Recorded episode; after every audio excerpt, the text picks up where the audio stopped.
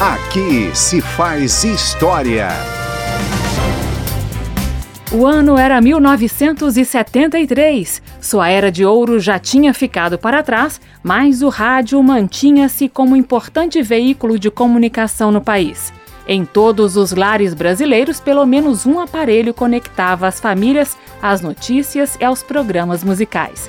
No dia 25 de setembro, data de nascimento de Roquete Pinto, considerado pai da radiodifusão no Brasil, houve sessão solene em homenagem aos radialistas no plenário da Câmara. O deputado gaúcho Antônio Bresolim, do MDB, foi o autor da proposição e falou sobre os avanços tecnológicos que permitiram a invenção do rádio e seu grande alcance. Rasgando novos e amplos horizontes, processou-se de forma eletrizante e dinâmica. Os continentes se uniram, desapareceram as distâncias da amplidão dos mares, foram reduzidas as dimensões do universo e o espaço vazio passou a ser ocupado.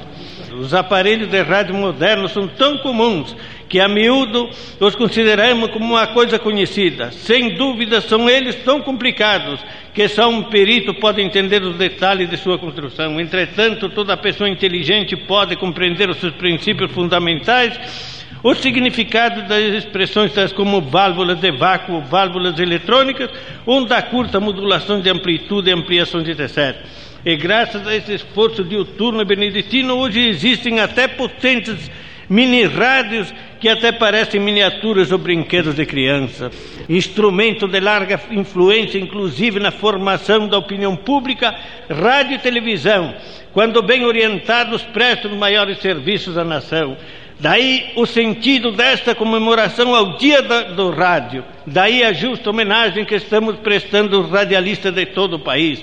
Quando o Brasil decola rumo à realização do seu grande destino, esses instrumentos são indispensáveis para que possam cumprir integralmente a sua missão. No entanto, rádio e televisão devem ser prestigiados pelo governo, sobretudo assegurando-lhes as condições de amplo funcionamento em benefício da nação e de todos os brasileiros. Ainda nesta sessão, em 25 de setembro de 1973, em homenagem ao Dia do Rádio, o deputado capixaba Elcio Álvares falou pela Arena.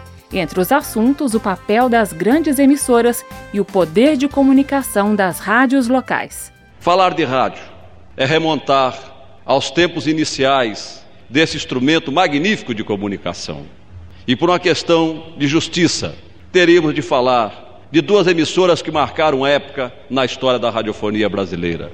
De uma maneira muito especial, eu ainda era garoto, a Rádio Marinque Veiga, que ocupou no Brasil um lugar de destaque insuperável, fazendo com que os radialistas que dela participavam se transformassem em figuras nacionais. E posteriormente, num crescimento que também marcou época, antes do advento extraordinário da televisão, a Rádio Nacional, que foi precursora dos grandes programas e, por que não dizer, lançou pela primeira vez a, tele, a novela que alcançou agora uma projeção maior através da televisão.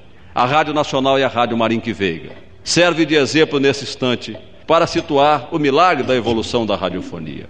E quando temos oportunidade de nos referir à data de hoje, 25 de setembro, data da radiodifusão, também queremos fazer um registro muito especial e carinhoso com as emissoras do interior, essas emissoras que se integram muitas vezes em cadeia nacional, para levar aos mais longínquos rincões do Brasil uma palavra de esclarecimento, uma palavra que possa orientar todos os brasileiros. Cito também, como exemplo que merece ser relevado, um programa realizado por uma emissora do Amazonas, segundo tomei conhecimento, e que serve de orientação ao povo amazonense. É o único veículo de comunicação. Então, os seringueiros, os homens que penetram pela selva amazônica, tem a oportunidade de transmitir pequenos recados familiares através da rádio. E existe um programa que é ouvido por todo mundo, fazendo dos transistores um ponto de referência, dando então notícias as mais domésticas a respeito de doença, a respeito de viagem. Esta edição do Aqui se faz história integra as comemorações do centenário do rádio no Brasil. Aqui se faz história.